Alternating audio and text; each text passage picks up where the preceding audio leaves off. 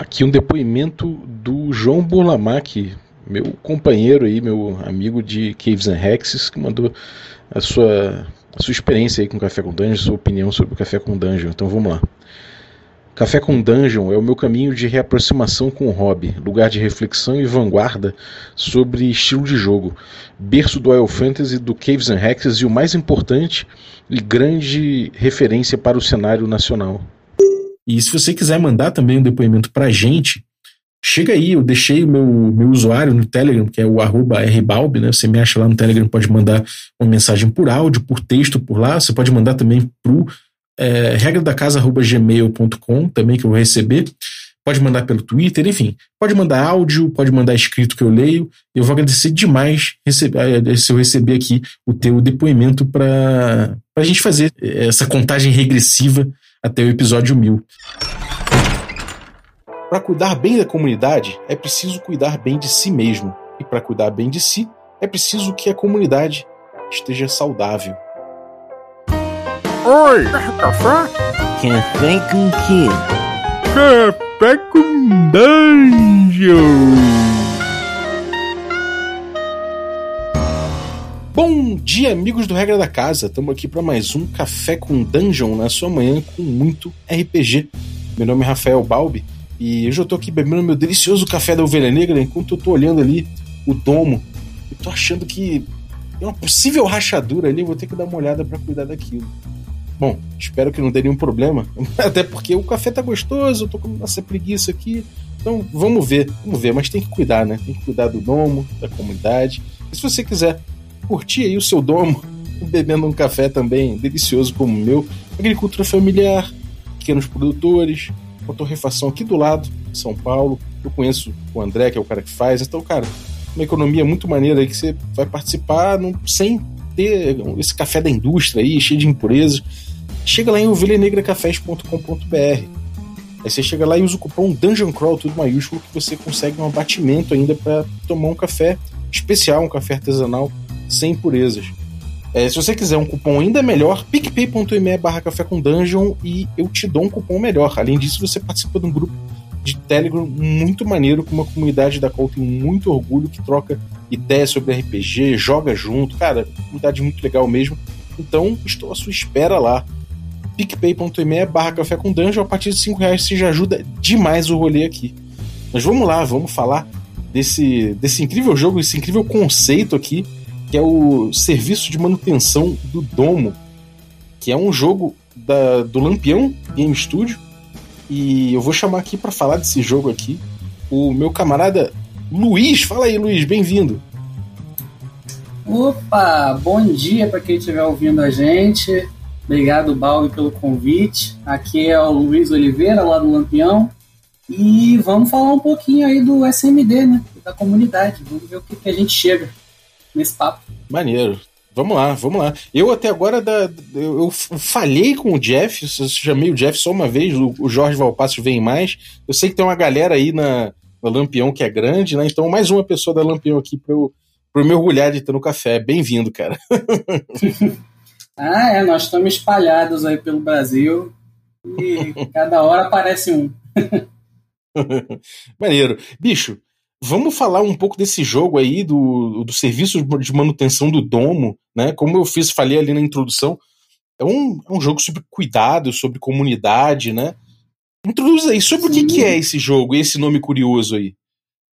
Então, o serviço de manutenção do domo, como até a gente descreve ele lá no blog, ele é um RPG ecofuturista sobre futuros possíveis, né? O que vai lidar com essa questão entre cuidar de uma comunidade é, futurista onde uma sociedade que mescla alta tecnologia, espiritualidade e laços comunitários, ou seja, é um futuro que à primeira vista pode parecer uma utopia, né? Mas na verdade ele é um futuro uhum. possível e organizado nesse, nessa estrutura que é o domo, né, que é o nome que é dado para essa sociedade. E a uhum. ideia do domo é ser uma sociedade futurista, né, ecofuturista, ou seja, um futurismo que vai além da distopia né, e do pessimismo que geralmente emerge em obras de ficção científica que lidam né, com o futuro. Então, o ecofuturismo ele vai mais nessa vertente de que nós podemos fazer um futuro bom, né, um futuro possível, que não é só uma utopia, utilizando a tecnologia para isso, em harmonia com a natureza e não a custo dela. Né? Então, uhum. tem essa sociedade do domo em que, em que as pessoas vivem nesse, nesse mundo mais comunitário, né, mais igualitário, digamos assim, propiciado por uma tecnologia é, integrada ao, à natureza, mas para que isso continue existindo, né, para que esse domo futurista continue funcionando, essa sociedade continue funcionando, é preciso existir o SMD, que é o Serviço de Manutenção do Domo, que é uma, uma instituição né, dentro desse domo que sorteia pessoas dentro do domo, né, escolhe pessoas dentro do domo para servir. Né? Todo mundo no domo serve ao SMD em algum momento. E essa, essa instituição vai resolver tarefas para cuidar, né, para manter o domo funcionando. Então o jogo ele tem muito essa essa ótica sobre cuidado, né? E autocuidado. E não é um, uma, uma ótica de melhorar ou avançar ou, ou, explorar, é muito mais tipo, a gente já chegou num ponto que está dando para todo mundo viver bem, né? A longo prazo. A gente só precisa manter. Né? Então é um jogo muito mais sobre cuidar sobre manter essa sociedade funcionando e os personagens, né, as personagens são os servidores né, dessa, desse serviço de manutenção. Uhum. Pô, bem interessante, cara. Bem interessante. Uma, uma, uma, uma dúvida que eu tenho é a seguinte: é, esse mundo, né, essa, essa utopia, esse mundo que entrou em equilíbrio, que está funcionando legal, que está tudo legal. Esse mundo aí, ele é um cenário pronto ou, ou, cada um vai ter seu domo, cada mesa vai ter seu domo? ou existe um, um, uma narrativa específica que leva a um mundo onde foi necessário ter um domo? Como é que é isso? Como é que é esse, esse ambiente? Então, primeiro de tudo, ele é um jogo que ele é no prep, né? Você não prepara nada previamente e ele não tem um cenário pronto né, previamente. Uma das ideias que a gente tinha ao criar o jogo é que o domo ele não existe até você jogar. Né? O futuro uhum. possível ele só vai existir quando você começar a engajar com ele. Então, o jogo ele é todo construído na base de narrativa emergente, né? Ele tem listas de características do domo, de estrutura, de é, até mesmo tensões latentes dentro do domo, porque novamente é um futuro possível, então não é uma utopia. Então tem tensões ainda, né? Tem coisas que podem dar errado, as sementes das crises e tal ainda estão presentes ali. Uhum. Então, tudo isso é, é, gerado de uma forma procedural durante o jogo. Ele é um jogo que ele tem três modos né, de jogo bem definidos, assim, se você quiser separar. Ele pode ser jogado solo, ele pode ser jogado cooperativamente, que é o modo principal, e ele pode ser jogado de forma guiada, né, com uma pessoa interpretando ali o resultado das listas, apesar dessa pessoa também não ter muito papel de mestre na ideia de preparar algo antes, né? Ela uhum. vai, também vai ser surpreendida conforme a coisa for sendo gerada automaticamente. Então não tem um cenário pronto, né? O seu domo vai ser diferente do meu, vai ser diferente de qualquer outra pessoa, porque até uma coisa que a gente chegou conversando eu e o Jorge, que é interessante, que a gente estava debatendo sobre a questão do sistema importa. Eu até escrevi um texto sobre isso lá no blog que importa, mas as pessoas importam também, porque a gente notou que outras pessoas com os mesmos resultados que a gente, que a gente tinha obtido né, ao jogar junto, uhum. provavelmente teria criado um domo completamente distinto né, do nosso. Então, é, isso é um, isso é um traço muito legal do RPG, né? Sim, sim. Sim.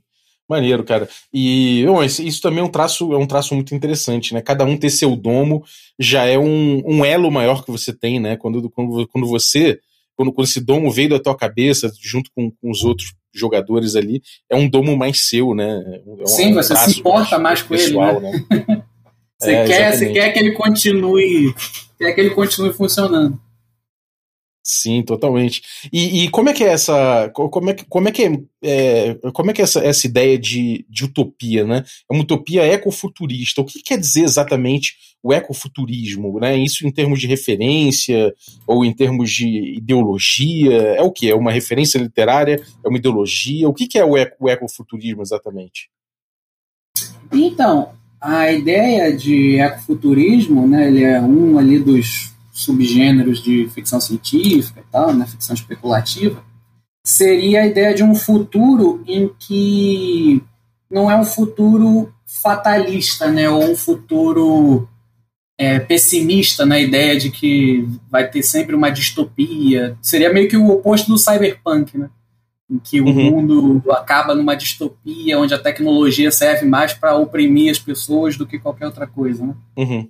Então, o ecofuturismo já é uma outra ideia, né? Ele, ele não se apresenta enquanto um escapismo, digamos assim. Ah, é só um mundo bonito onde tudo deu certo e vamos ler sobre ele ou ver um filme sobre ele, porque isso vai ser né, legal. É muito mais numa questão de questionamento do tipo, não, não, esse futuro é possível, basta a gente começar a fazer alguma coisa agora. Entendeu? Não é só uma coisa mágica que nunca vai acontecer.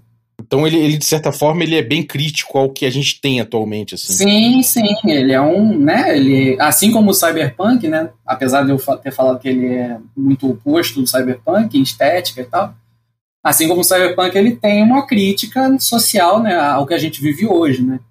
Então uhum. é um futuro possível se a gente mudar o presente, né, hoje. A gente começar a uhum. caminhar para ele. E Maneiro. ele envolve muito essa questão da tecnologia, né? ele envolve dois conceitos que também tem no SMD, que é o solar punk e o lunar punk. O solar punk é o que? A ideia de tecnologia integrada com a, a natureza, né? Ver a tecnologia e a natureza não apenas como recurso e como produto, né? Uhum. É, existir uma tecnologia que está em harmonia com o mundo natural e até trabalhando junto, né? Tecnologias que são nutridas pelo mundo natural e que nutrem ele de volta, e tem essa simbiose. Isso é o solar punk. O lunar punk, também é abordado no SMD, é a ideia que ciência, avanço, tecnologia e essa parte toda do solar tem que também estar tá integrada com espiritualidade, com tradição, com identidade, né, com, com o aspecto mais psicológico né, da, do ser humano, não só na questão de avanço, de evolução, mas também de respeito ao passado, respeito a tradições, respeito à individualidade, espiritualidade.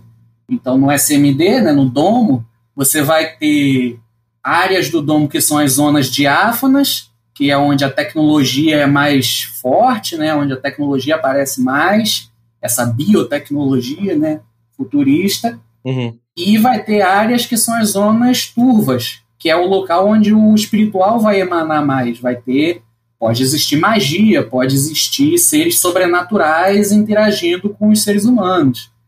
Então, tem muito essa, essa simbiose aí entre solar e lunar nesse sentido. De questão de referências, você tem algumas, algumas obras até conhecidas que têm alguns aspectos do, de um de um ecofuturismo. Você tem, por exemplo, obras do estúdio Ghibli, em que você mistura ali tecnologia, mas também de vez em quando aparece um espírito guardião que você tem que entrar em contato com ele. Então, no momento do jogo, tu tem um avião super tecnológico voando ali, daqui a pouco tem uma pessoa que tem cabeça de porco, ou um espírito da, da fonte, e você tem que interagir com tudo isso junto. Né? É, uhum. Isso seria uma, eu colocaria isso como uma boa referência aí alguns dos estúdios do Ghibli para para citar. Mas o Jorge também fez uma lista muito extensa lá no blog de referências e tal, embora ainda seja um gênero um pouco novo né, na ficção especulativa. Sim. Nascente, eu vou deixar o link, né? eu vou deixar o link desses, de, desses posts do blog do, do Lampion Game Studio que são, são bem maneiros mesmo. Agora, cara, é, existe uma menção aqui ao zen budismo, essa conexão do, uhum. com a narrativa ecofuturista. Como é, que é, como é que é essa coisa do equilíbrio e como é que é o papel da tecnologia? Ele vem na, no, no sentido de resolver uma questão de energia e de trabalho? Como é que é, é pós-escassez? Como é que como é que funciona isso? Sim, sim. É, tem muitos conceitos aí, eu inclusive no meu texto lá sobre as regras eu falo um pouco de, do conceito Zen e tal. Mas a tecnologia em específico ela vem muito como isso, ela vem como um facilitador, né? A tecnologia como um auxílio para que a sociedade ali consiga sobreviver, de, é, consiga ter um bem-estar, né? um bem viver que a gente no, no texto a gente chama de fluxo vida. Uhum. Né? Volta e meia a gente fala que se o fluxo vida estiver desequilibrado, as coisas não vão dar certo. E o fluxo vida é justamente isso, é, é o bem viver daquela comunidade auxiliado pela tecnologia, né?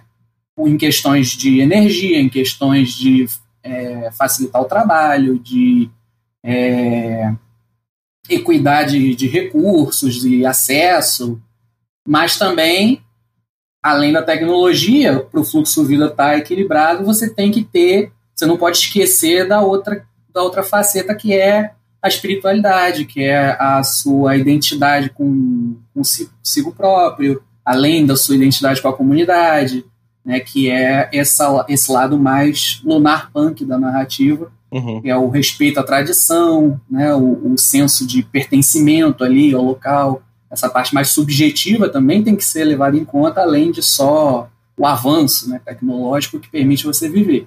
Então, as duas uhum. coisas têm que estar equilibradas para que tenha esse fluxo vida né, no domo. E muitas das coisas que vão acontecer nos desafios do jogo é justamente manter esse equilíbrio. Então, às vezes, uma coisa da tecnologia está interferindo com algo da espiritualidade. Você tem que fazer esse balanço entre as duas para que o domo uhum. consiga seguir, né? Então é nesse fluxo vida que mora esses conceitos que vocês trabalham, trabalham de cuidado e autocuidado, né? Sim. Como é que é essa questão? O que, que você cuida ali e, qual, e, e, e por onde passa né, esse autocuidado em termos narrativos que o jogo desperta? Então, é isso a gente fala muito em questão, a gente aborda muito a questão do autocuidado dentro e fora do jogo, né? É, do cuidado e do autocuidado. Porque o jogo ele usa o motor de regras que eu criei, que é o risco e revés, que está até gratuito para quem quiser é, tá lá, pague o quanto quiser no Dungeonist, inclusive nada. Se você quiser só ler para ver como é que é, é um, jogo, é um motor de jogo bem simples, tem duas páginas. E como é que ele funciona, né? Ele tem essa questão do risco. O risco é, é meio que uma medida do quão arriscado é para o seu personagem continuar no jogo.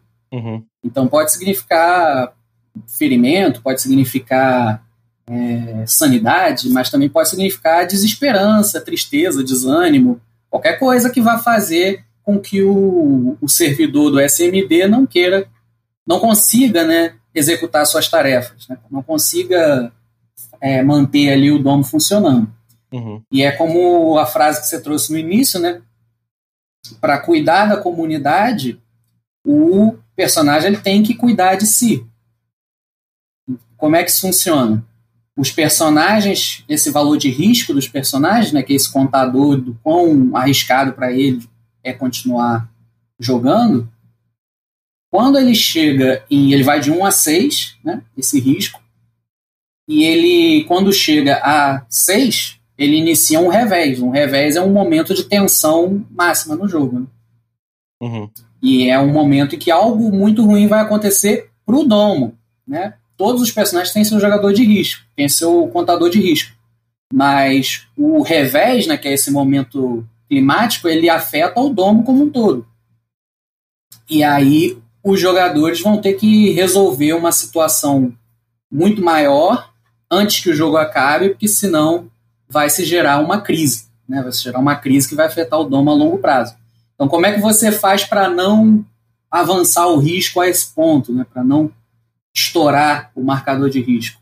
Basicamente, o risco ele aumenta quando os personagens enfrentam desafios. Né?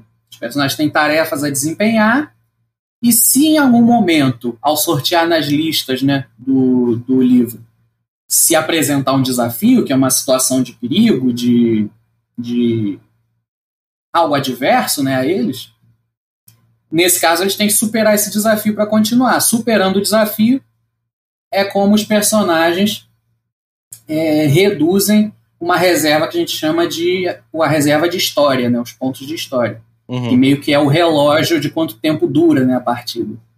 Então, quanto mais você remove dessa reserva, mais rápida a partida segue adiante, você consegue solucionar a tarefa e ok, acabou a partida, deu tudo certo. Hum, que legal. Então vocês têm um timer é, expresso mecanicamente, assim. Tem, tem. Dependendo da quantidade de jogadores, é maior ou menor essa reserva, né? De pontos de história. Uhum. E aí. E quanto que conforme- dura mais ou menos a sessão com. com- Geralmente dura rápido. Geralmente são sessões rápidas, quando elas. Quando você já pegou mais ou menos como funcionam as regras.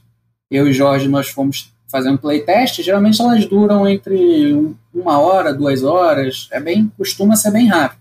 Se for um grupo iniciante, aí geralmente demora mais um pouquinho, porque eles estão aprendendo ainda, né? Mas costumam Uhum. ser sessões rápidas. Só que a questão é: os jogadores precisam lidar com, com risco. Né? Eles precisam, eles não podem ficar só querendo não lidar com risco, né? querendo não se, se envolver em situações de, de risco. E só as situações de risco é que vão diminuir esse contador para a história. Né?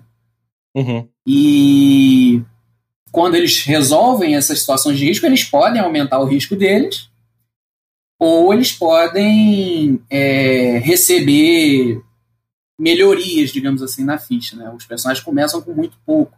Eles começam com um nome e uma imagem, né? que é como ele é visto na comunidade. E conforme ele vai resolvendo desafios, ele pode, sempre que ele tem um sucesso, ele pode escolher entre escrever uma nova característica né, na ficha dele, Uhum. ou ele pode diminuir mais pontos de história. Então a gente força o jogador a escolher se ele quer ser o personagem super poderoso ou se ele quer melhoria para o domo. né? Você quer Uhum. beneficiar a si mesmo ou você quer beneficiar o coletivo. né? Então tem esse momento de escolha no jogo. É, e que E não dá aí- pra olhar só pra um lado, né? Realmente. Não, é. É, porque aquela coisa, a gente podia forçar as pessoas a sempre beneficiar o domo. Né? A gente podia ter feito uma mecânica que tudo, o seu sucesso sempre beneficia o domo. Mas aí não teria essa questão crítica, né? A gente quer fazer o jogador pensar. Você, você quer. Dá escolhas difíceis, né? É, você quer o- se beneficiar ou você quer beneficiar o coletivo? Né?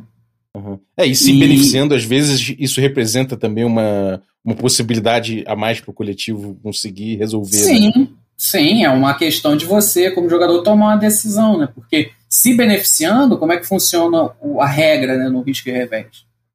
A maioria das coisas você não vai resolver, não vai ser desafios para você superar uma dificuldade, né?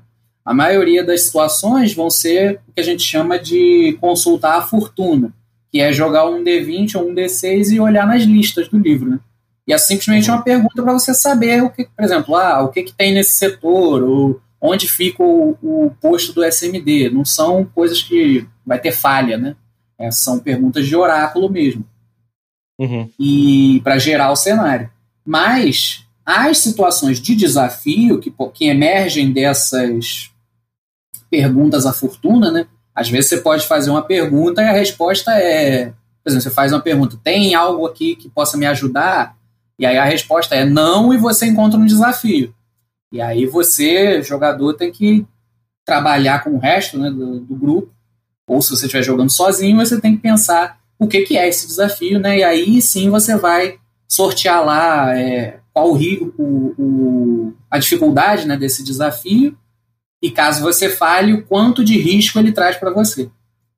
Uhum. Ah, interessante. E aí, só resolvendo esses desafios, você pode é, é, diminuir a reserva de histórias, mas sempre que você, como você rola o desafio, né, para superá-lo, você rola um D20, tem que passar da dificuldade, e sempre você rola um D20 para cada característica sua que ajude. Por isso que eu falei que às vezes aumentar uma característica pode ser útil no futuro. Ah, interessante. Porque é um, é um pool, né? Você joga um pool de D20s. Então você. Se o seu nome te servir para alguma coisa, se você tiver uma virtude ou um bem material ou imaterial que te ajude, você também rola um D20. Se tiver ajuda, então você vai formando ali né, o, sua jogada, joga.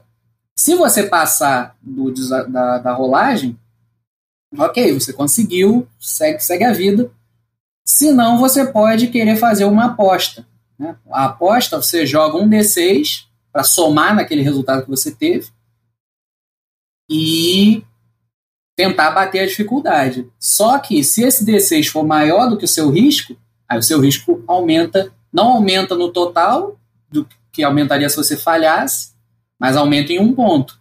Então, querendo ou não, seu risco vai sempre aumentando um pouquinho né, ao longo do jogo. Uhum. Cabe ao jogador dosar ali até onde ele vai querer correr risco ou não para não iniciar um revés e, e, gerar uma situação de perigo. Porque no revés, o que acontece? A reserva de história é reduzida toda vez que você falha. Uhum. Todas as jogadas no revés são jogadas de risco, que é um momento em que o, o perigo aconteceu, o pior aconteceu. Então todas as jogadas que vocês tiverem que fazer vão ser de risco e toda falha vai reduzir os pontos de história. E se a história acabar enquanto o revés não tiver sido resolvido, aí sim gera uma crise que vai ser duradoura ali no domo e, e vai ter consequências para outras partidas no futuro. Ah, que maneiro. Então ele tem perspectiva de ser maior do que essa partida que, que, o, que, que a mecânica pauta, né? Sim. Por exemplo, né, isso, isso que eu falei né, sobre o risco e tal, o desafio, a crise, isso envolve muito o cuidado, né? É você cuidando da comunidade para que ela não dê problema, né, para que o domo continue funcionando. Uhum. E aí a gente entra no autocuidado, que é o quê? Como você reduz o risco do seu personagem. Porque quanto mais risco o seu personagem tiver, pior para o domo, né? Porque você é um cara que está trabalhando Sim. sob pressão, você está trabalhando com não sem poder se, se dar o melhor de si, porque você tem aquele valor de risco ali altíssimo. Então, espalhado pelo, pelo domo inteiro, existem os centros de autocuidado. São locais onde seu personagem vai para diminuir o risco. A qualquer momento da partida, toda partida, a qualquer momento você pode parar e reduzir o risco em um ponto. Normalmente. Isso aí a gente pode dizer que é você parando para descansar em qualquer lugar, né, pegando alguma coisa para curar um ferimento, etc. Você reduz uhum. o risco. Além disso, se você for um dos centros de autocuidado para se recuperar mais, cada, é, é, cada desafio ali, né, que você se ausente do jogo, que você não participe, você recupera um ponto de risco. É aquela ideia do grupo tá jogando, alguém se feriu muito, então passou por uma situação traumática, e aí eles vão e deixam essa pessoa num dos locais que é um centro de autocuidado, e cada novo desafio que aparecer no jogo e aquele personagem não se envolver, porque ele ainda está lá é, se recuperando, ele abaixa o risco dele. Então, os jogadores não só têm que se preocupar em cuidar da comunidade, como eles têm que se preocupar em cuidar deles mesmos. Né? Isso aí uhum. é o, o autocuidado no jogo. E no próprio texto a gente fala que não, não pense no autocuidado só como algo do jogo, né? Pense como algo fora do jogo também. Né? Se você está uhum. jogando em grupo ou até mesmo sozinho, pense que é bom de vez em quando você fazer uma pausa e comer um lanche, ver um filme, fazer qualquer outra coisa que não pensar no jogo, que às vezes pode ter tido algo ali que te deixou meio abalado. Então a gente tem essas, esses aconselhamentos aí durante o texto também. Maneiro, esse, esse respiro assim é sempre bom, né, cara? A gente, uhum. a gente às vezes fica obcecado com essa coisa de imersão, né? Imersão, imersão, é, imersão, imersão. É. Você quebrar um pouquinho de vez em quando faz bem, né? É, né? Tem que lembrar que é só um jogo, né? No fim das contas. É só, é, no fim de tudo é só um jogo. Maneiro. Cara, e quem são os personagens? Você joga com qualquer um da, que vive no domo? Ou é, ou é um tipo específico de personagem? Como é que funciona isso? Então, isso é uma das coisas bem interessantes que eu até separei para falar. E uma coisa que a gente não define, uma das coisas do domo que não é definido é como são as pessoas que vivem, vivem no domo, né? Isso é uma das uhum. coisas que você vai determinar também quando tiver ali consultando as listas né, do livro, que é justamente que, como que são os habitantes do domo. Eles podem ser pessoas, né, seres humanos, eles podem ser criaturas robóticas, né, sintéticas, eles podem ser seres espirituais, eles podem ser animais antropomórficos, tem todo tipo de, de situação lá na tem uma das listas que é justamente para isso, para determinar a população do domo, E tem N opções lá que você pode determinar como é o seu domo, né? Quem é que vive no seu domo. E na questão de criar os personagens a partir disso, né? Isso aí é para você criar como é, são as pessoas em geral. Os personagens eles são qualquer habitante do, do domo, né? Uhum. Qualquer um dos habitantes pode fazer parte do SMD e até incentivado que haja ciclos, né? Você serve o SMD até você conseguir acumular seis características. E aí você já serviu bastante, entendeu? Você já fez o bastante pela comunidade. Agora é a vez de outra pessoa fazer. Então você vai viver a sua vida e outra pessoa vem é, servir o SMD. É uma ideia de ter rotação de personagens mesmo. Ah, interessante. Você se aposenta, né? É, você aposenta o personagem por um tempo, até você achar que, que é hora de voltar. E aí você apaga aquelas coisas que você tinha aprendido e você volta. É uma ideia de que a gente está sempre desaprendendo, reaprendendo, né? A gente está sempre mudando Uhum. na vida, né? Sim, pô, interessante E- isso.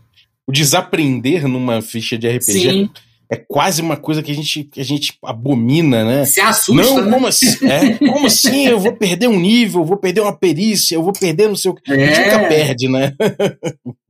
É, porque é aquela coisa, né? Imagina que você faz um personagem e, e aí a sua ideia é que ele seja o cara, sei lá, um, um cara que tá ali li- lidando com a segurança do domo, ele é o cara todo forte, atlético, não sei o quê. Aí chega uma hora que aquele personagem aprende seis características, ele vai viver a vida dele.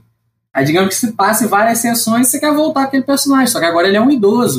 Talvez ele não seja mais tão atlético, tão não tenha mais aquela coisa, ou então ele tenha adquirido outra visão no mundo, né? Então é, é legal essa questão de que o personagem é sempre novo, né? Quando você volta a jogar com ele. Muito bom. Desaprender como o desenvolvimento de personagem é importante também. Boa lição. Sim, e aí quando a gente cria né, os personagens, uma coisa que eu e o Jorge quisemos deixar, você também cria, você pode definir né, o seu nome e a sua imagem, que são as primeiras coisas que você tem do seu personagem quando você começa o jogo. Mas se você quiser sortear na- nas tabelas, também pode. E aí as descrições de nomes e de imagem que a gente coloca lá, elas são sempre o mais neutras possível, né? Porque, novamente, a gente não sabe como vai ser as pessoas do domo, e também a gente queria um jogo que fosse para todo mundo, né? Então não tem muita definição de gênero, é uma coisa muito neutra. Uhum. Até pegar aqui uma tabelinha eu ler para você alguns É o que? É D20? e aí é D20 e D6. Deixa eu abrir aqui para eu para eu te Fala aí que eu jogo. que eu jogo no D20 e no D6 aqui. Falou, falou que tem uma tabela, o jogador Já quero rolar. E aí o livro, ele é muito feito nessas tabelas, né? Porque Uhum. é tudo listas. Na verdade não são nem tabelas, porque elas são organizadas no formato de listazinha mesmo. A gente queria Uhum. experimentar. Então, por exemplo, joga um D20 aí pra ver o nome do personagem.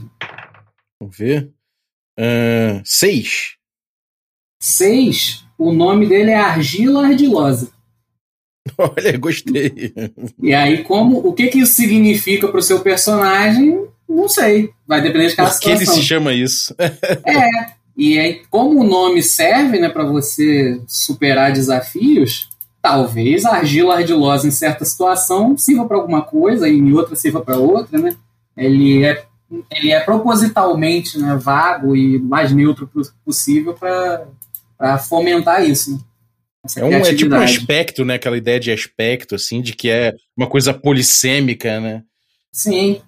Mas é a É. ideia também de que as pessoas no domo mudam de nome. Inclusive, o nome é uma das coisas que você pode mudar durante o jogo. Quando você adquire Ah, uma nova virtude, um novo traço, você pode trocar o nome do seu personagem. Porque agora você acha que ele não é mais argila ardilosa, agora você acha que ele mudou a visão dele de mundo e ele é outra coisa. Então, os cidadãos do domo, eles têm esse fluxo, né? Maneiro. O fluxo vida deles é, é varia. Uhum. Maneiro. E, cara, é, qual o tipo de conflito que emerge, né? É tipo, é, é, como eu falei lá no início, é tipo uma rachadura no domo, é, é coisa tecnológica, uma coisa biológica que pode acontecer, um- uma anomalia, é uma revolta social. O, o que que vem de conflito no jogo? Uhum, uhum. É, então, primeiro a gente tem é, os, os geradores de tarefas, e essas tarefas podem gerar é, é, desafios, mas os, os desafios em si, deixa eu consultar aqui também a nossa tabelinha de desafios, eles geralmente vão vão envolver tudo isso. Eles vão envolver, às vezes, a própria estrutura do domo, as pessoas que vivem no domo, é, pode uhum. ter conflitos sociais. Quando a gente gera os locais do domo, a gente sempre gera tensões latentes naquele local. Porque às vezes você está resolvendo uma tarefa e aí o desafio diz que uma tensão latente ali foi ativada.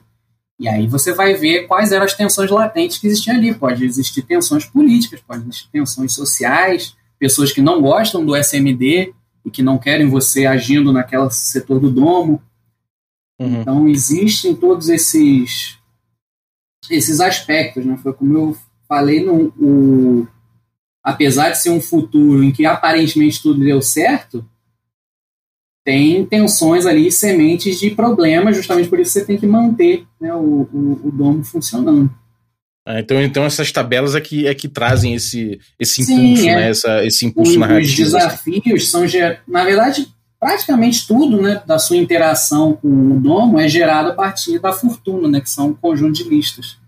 Então, até quando uhum. é um uhum. jogo guiado, é, a gente diz que você pode eleger uma pessoa para consultar né, a, a, fortuna, mas até quando for esse jogo guiado, essa pessoa não vai ter muito um papel do mestre tradicional, de criar os desafios e, e arbitrar sobre se eles foram resolvidos ou não, ou quão uhum. perigosos eles são ou não, porque isso tudo é definido pela própria, pelas próprias listas né, que estão no jogo. Então, às vezes, um desafio pode parecer algo muito bravo, mas ele tem risco 1. E aí cabe ao grupo de jogo decidir por que, que não tem tanto risco assim. O que que do que a gente já construiu aqui ficcionalmente, o que que faria sentido, né, para minimizar essa, essa questão. Mas uma coisa interessante, por exemplo, são os reveses. Que os reveses eles são o tipo de desafio mais é, mais perigoso, digamos assim, né, mais impactante. Por exemplo, a gente tem aqui possíveis estopins dos reveses. É, uma das tarefas típicas de um do setor gerou um revés, aí você vai lá na, na, lista de como gerar tarefas e vai ver que tipo de tarefa que era. Efeitos de um revés, a população pode estar em perigo iminente. Espíritos uhum. que se alimentam do medo começam a se projetar na realidade.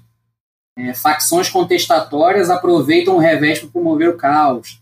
Então, existe sempre ah, uma ideia que a gente traz para o jogo é que o mundo que deu certo só deu certo porque tem pessoas fazendo ele continuar dando certo. Né? Uhum. Não é uma coisa estática. Né? Sempre tem ali a semente para dar errado, se a gente não cuidar e para que ela não floresça. Né? Pô, isso, é, isso, é muito legal, cara, porque uma, uma, coisa que eu sempre, sempre. Uma impressão que eu sempre tinha, né? Um, um receio que eu sempre tinha. Obviamente é receio ficcional, né? Não é um receio verdade. Mas é aquela coisa que o pessoal fala, chama você para viajar, né? Pô, como é que seria o mundo assim, assado? Aí vem aquele papo, às vezes, que parece uma aquela utopia é, hippie, é, uhum. é, hippie comunista tecnológica, e eu, eu ficava com medo da parte tecnológica, que eu falava, porra, mas é, é, tipo, é o computador que vai tomar conta de tudo, né, cara? É o computador que vai resolver tudo, sim, então eu me sinto sim. obsoleto, né? Quase, quase o, o 2001, né? O homem obsoleto ah, perante a máquina. Sim. E, e, isso é legal, essa perspectiva que vocês trazem, porque o tempo todo a gente é que vai ter que trabalhar Sim. por isso. A gente não é passivo perante essa utopia, né? Não tem o, o mega computador central que faz tudo ser dar certo, né? O mega Sim. salvador. Não. Tem gente todo dia fazendo um pouquinho de cada vez para que o mundo continue dando certo. Né? E você é uma dessas Pô. pessoas. Muito legal. Isso, isso, é uma perspectiva de crítica à tecnologia que eu gosto muito, porque realmente, às vezes, a gente tem essa, essa, essa, esse impulso, né, de, de pensar que a tecnologia vai resolver tudo e a gente vai ficar passivo. Então, vocês, uhum. pô, vocês trazem uma perspectiva muito interessante com o jogo, cara. Bem maneiro. É, e, e, tem mais alguma coisa que, que, a gente, que você gostaria de trazer sobre o jogo? Alguma particularidade? Alguma coisa que, que faltou a gente abordar? É, uma questão que eu acho legal é, e que geralmente ela é que se entra muito em conflito, né, primeir, a primeira vez que as pessoas vão jogar o SMD, na verdade são duas coisas. É, uma é a questão de protagonismo, né? Porque a gente tem muito essa algumas visões dessa de, de, RPG como escapismo ou como fantasia de poder, né, que envolve muito a questão de protagonismo.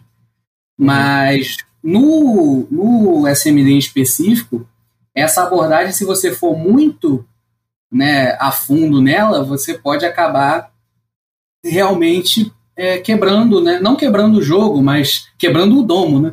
Inclusive, no livro, o último, cada capítulo a gente coloca uma história, né? O Jorge escreveu um conto e eu fiz a uhum. arte.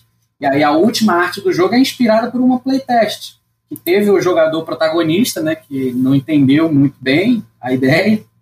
E o domo nessa partida terminou destruído, pegando fogo, com a população em perigo. Por quê?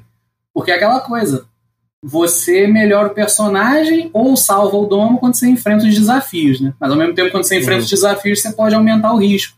Então, se o jogador começar a querer é, procurar muito né, o, o, risco e ir em, em, busca do risco, e toda vez que ele vence o risco, ele só quer melhorar o próprio personagem dele, ele começa a não eliminar a reserva de história e gerar cada vez mais possibilidade de o risco aumentar e de gerar um revés. E aí, se um revés não é resolvido, você pode gerar um outro revés dentro dele. E essa bola de neve vai ah, crescendo ah, até destruir o domo todo.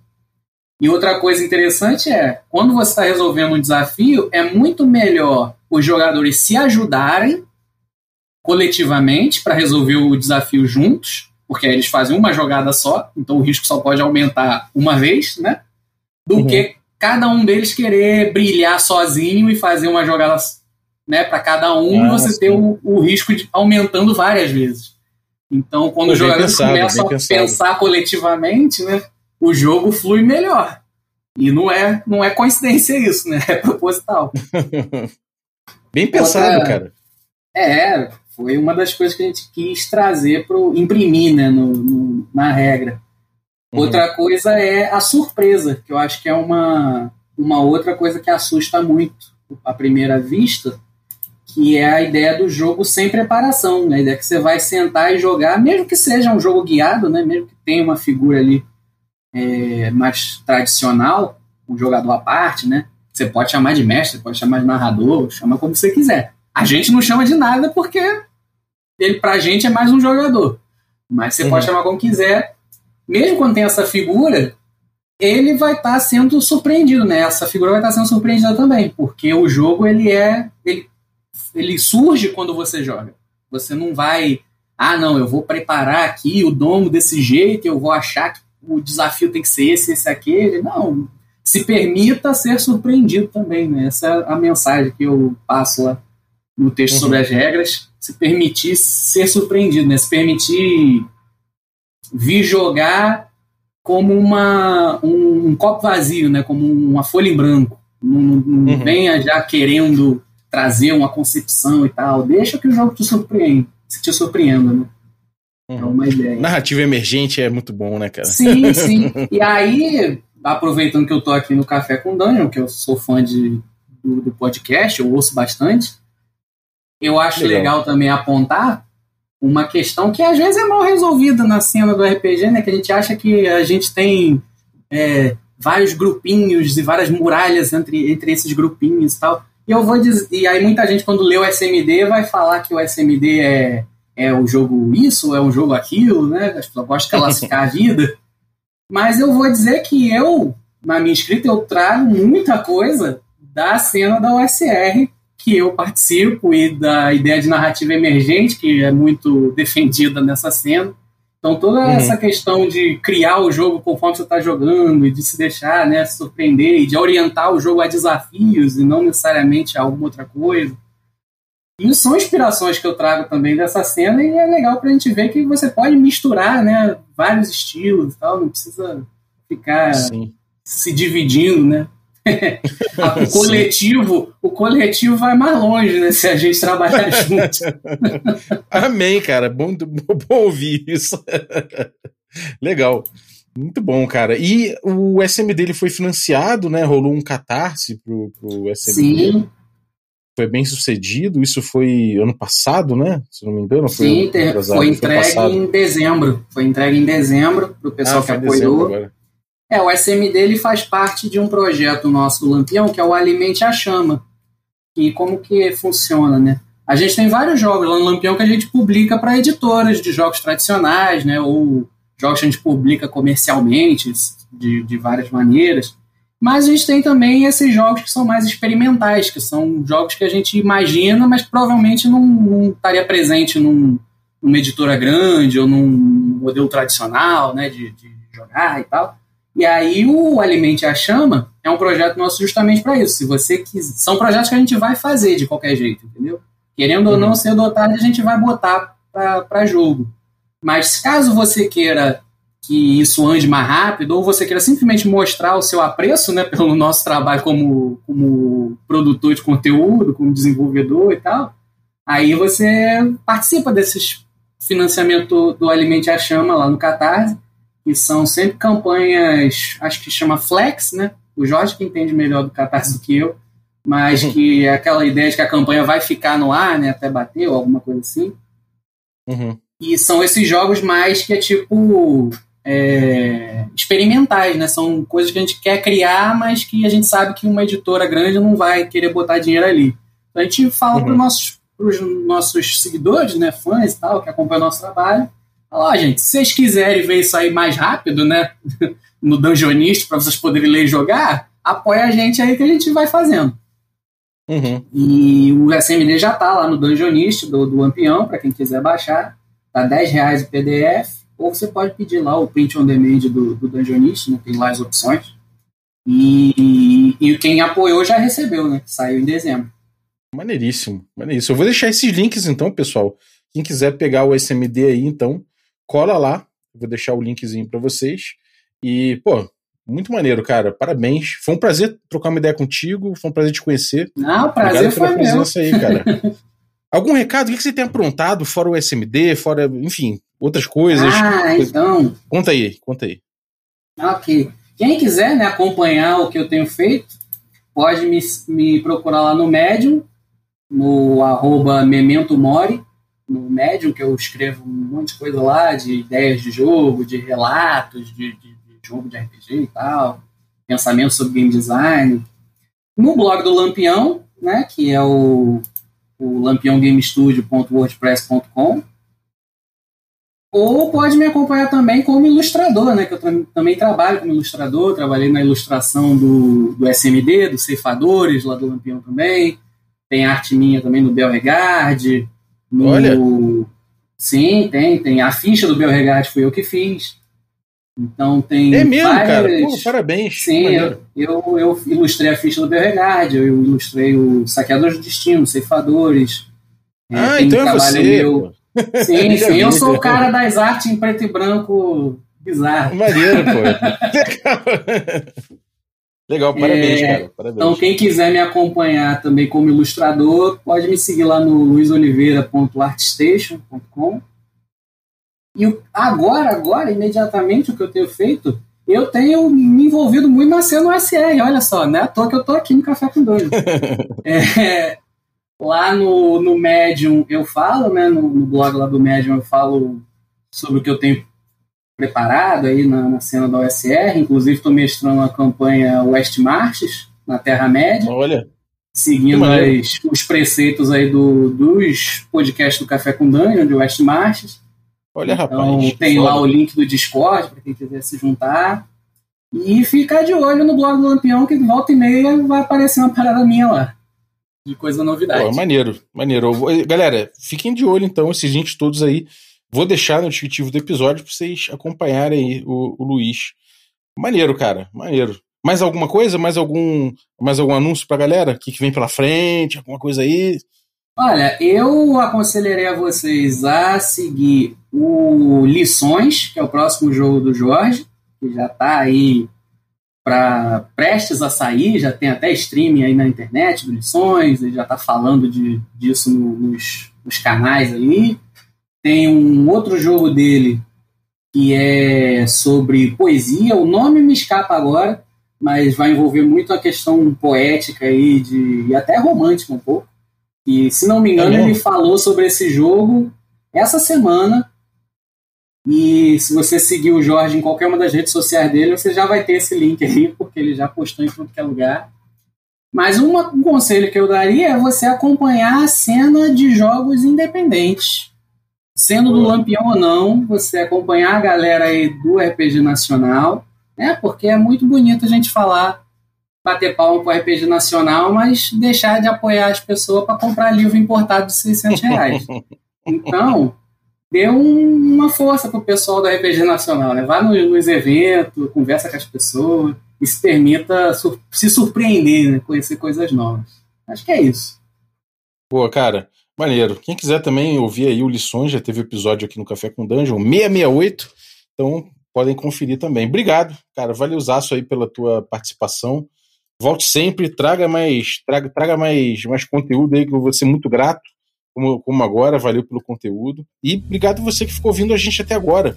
Valeuzaço aí. Você pode, lembrando também, você pode mandar um depoimento. Se você curte Café com Dungeon e quer dividir com a galera aí nessa, nesse nosso nossa contagem regressiva até o episódio 1000, pode mandar um depoimento pra gente. Manda aí no arroba rbalb no Telegram, né? Ou pode mandar no regra da casa.gmail.com, pode mandar um depoimento por escrito que eu leio, ou em voz também, que eu, que eu anexo aqui no podcast. Vai ser muito legal contar com o teu depoimento. E agradecer aí a galera que, que, bom, todos vocês que ouviram, e agradecer a galera que apoia essa aventura, que torna possível esse rolê. Então, agradecer os nossos assinantes Café Expresso. Dentre eles aí, eu vou agradecer a Domi, né, a Domi do, da Dungeon Geek, que agora se tornou uma apoiadora. Muito obrigado pelo teu apoio, Domi. Agradecer também, e, que é a dona do Café com Câncer, na nossa coluna de World of Darkness, então Valeuzaço, Domi e Boi, aí, dois parceiros de longa data, muito obrigado pelo apoio. Agradecer também aos nossos assinantes Café com Creme, dentre eles eu vou agradecer aí o cara também da cena aí, o DM Kiral, grande parceiro, obrigado DM Kiral pelo teu apoio, grande Lucas. E agradecer também aos nossos assinantes Café Gourmet, e aí são eles o Erasmo Barros, a Pati Brito, o Adriel Lucas, o Diego Sextito, o Chico Siqueira, Rafa Cruz, Abílio Júnior, Denis Lima, Jean Paz, Franciola Araújo, Bruno da Silva, Caio Messias, Pedro Cocola, Léo Paixão, Rafa Garotti, Jarbas Trindade, Felipe Scosteg, o Tito Lima, o Germano Assis e o Playmo Lens e o Rodrigo Freitas, que passou aqui batido. Valeu, foi mal, ficou o, o PicPay aqui demorou para carregar, então Rodrigo Freitas, muito obrigado também. Um abraço, gente, e até a próxima.